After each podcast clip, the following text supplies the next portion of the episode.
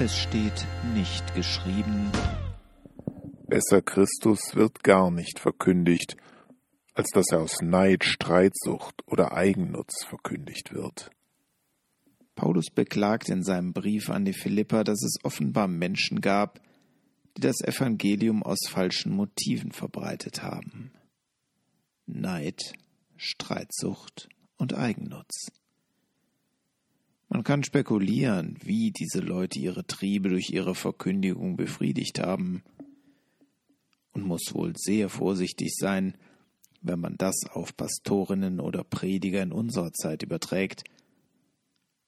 Vermutlich wären wir ziemlich angewidert, wenn wir entdecken müssten, dass jemand Verkündigung als Vorwand für etwas anderes betreibt.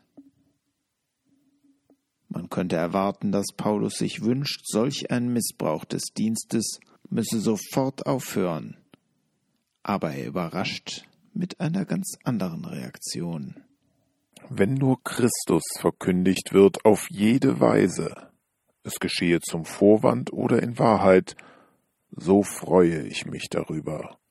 Philippa 1, Vers 18 Natürlich wäre es ihm lieber, das Evangelium aus reinem Herzen verbreitet würde, aber bevor Menschen gar nichts von Jesus und der Gnade erfahren, dann doch lieber zum Vorwand.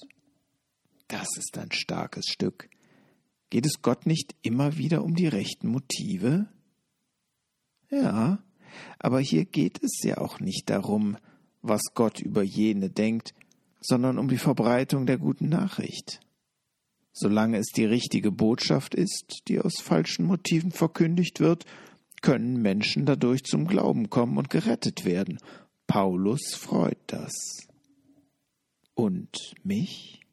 Ich habe hier und da den Verdacht, dass ein Pastor seinen Dienst nur noch wegen der Bezahlung tut oder eine Evangelistin vor allem ihre Geltungssucht befriedigt, es ist aber nicht meine Aufgabe, darüber zu urteilen. Solange die Predigt nicht durch sichtbare Heuchelei beschädigt wird, darf ich mich freuen.